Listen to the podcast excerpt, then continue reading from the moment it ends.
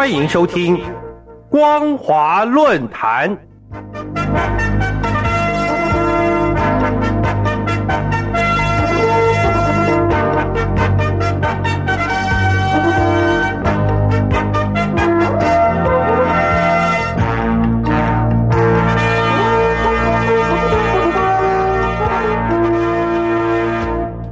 各位听众朋友，大家好，欢迎收听本节的光华论坛，我是苏燕。我们今天要谈论的主题是贵州省紧吃，茅台集团吃紧，仍不能解决地方政府债务危机。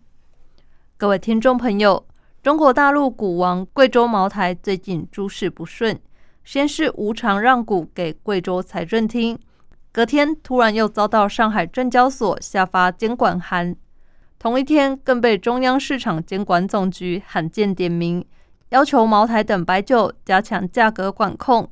外界普遍认为，这是中共继调查阿里巴巴之后，再次出击大型赚钱企业。一时之间，茅台似乎已变成白酒业的阿里巴巴。十二月二十三号，茅台集团发布公告表示，根据贵州国资委的通知要求。控股股东茅台集团向贵州省国有资本运营有限责任公司无偿转让贵州茅台五千零二十四万股股份，占比约为百分之四。当日该股的收盘价为一千八百四十一点六五元，所以这次转让的股权价值高达九百二十五亿元。事实上，这已经不是茅台集团第一次无偿让股给贵州国资运营公司。二零一九年年底，也曾经无偿转让了五千零二十四万股，占比也是百分之四。该部分股权市值将近五百七十亿元。这两次的股份转让市值共计一千六百亿元人民币。但是，根据财新网的消息显示，贵州国资运早已陆续减持了去年获得的茅台股份。茅台季报显示，二零二零年第三季末，贵州国资运营持股比例由百分之四降到百分之二点六七，到十二月二十三号公开前，进一步下降到百分之零点六八。在两次转让期间，按贵州茅台股区间成交均价计算，贵州国资运营。已套现了约七百一十二亿元，然而这笔巨款的去向却没有向外披露。业者质疑，钱是用去救援当地政府的财政缺口了。就在茅台集团再次无偿转让股给贵州财政厅之后的第二天，也就是十二月二十四号，上海证交所突然针对贵州茅台提出监管，但没有披露具体内容。同一天。中共国家市场监督管理总局发出通知，要求加强二零二一年元旦、中国年假期间市场价格监管，并直接指明要全力解决茅台酒市场囤货、哄抬价格等问题。而且二十三号，该监管机构还在贵州仁怀市召开经销指导会，要求贵州当局。茅台集团经营层和经销商都必须严格自律管理。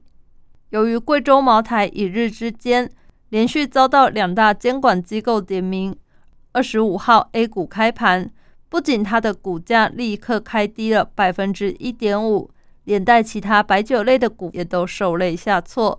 可见，金融市场所受到的冲击，可能远超乎一般人的想象。若问中共相关单位为何对贵州茅台下此重手，答案只有一个，那就是大陆地方财政的窘困已迫使中共不得不出此下策了。根据资料，大陆各地财政近两三年来急剧恶化，经济疲弱导致财税来源枯竭，各地只好靠借贷度日。官方估计，截至二零二零年年底。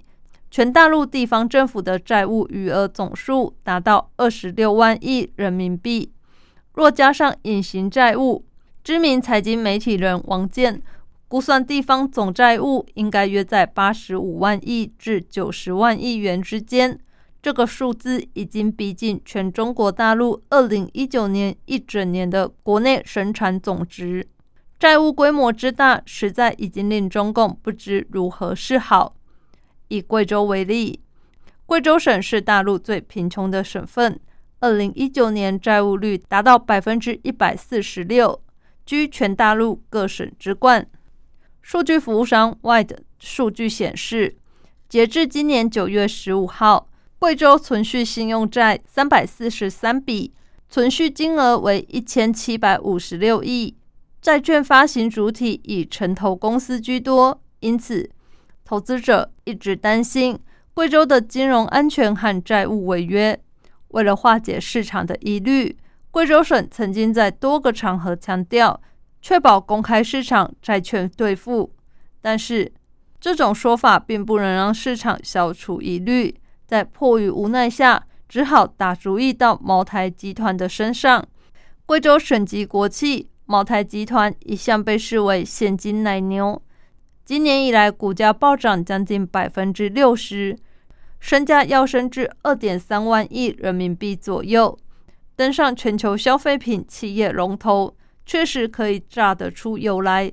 这也表示，让贵州茅台无偿赠与股份给贵州当局。等于是给贵州解决财务危机打了强心针。各位听众朋友，长久以来，大陆地方政府债台高筑已是常态，如今只是越演越烈。中共当局却似乎放任不管，也从不思考拿出具体的有效对策。就以贵州省来说，债务问题的严重恶化，固然和贵州的贫穷有关。但是其中金融财政管理上的缺失，难道就没有人该负责吗？难道就只能用迫使茅台集团输血来解一时的燃眉之急吗？这样杀鸡取卵的方式又能维持多久呢？再者，如果各省有样学样，那大陆将有多少企业会受到影响呢？搞到最后，不但地方财政危机不能解决。众多企业可能也会陷入无以为继的生存危机。感谢您收听这一节的光华论坛，我是苏燕。我们今天所谈论的主题是贵州省紧吃，茅台集团吃紧，仍不能解决地方政府债务危机。如果您对节目的内容有任何的想法或建议，都欢迎来信告诉我们。一般邮件可以寄到台北邮政一七零零号信箱，电子邮件请寄到。l i l i 三二九 at m s 四五点 h i n e t 点 n e t，透过这两种方式，我们都可以立即收到您的来信，并且逐一回复您的问题。再次感谢您收听本节的光华论坛，再会。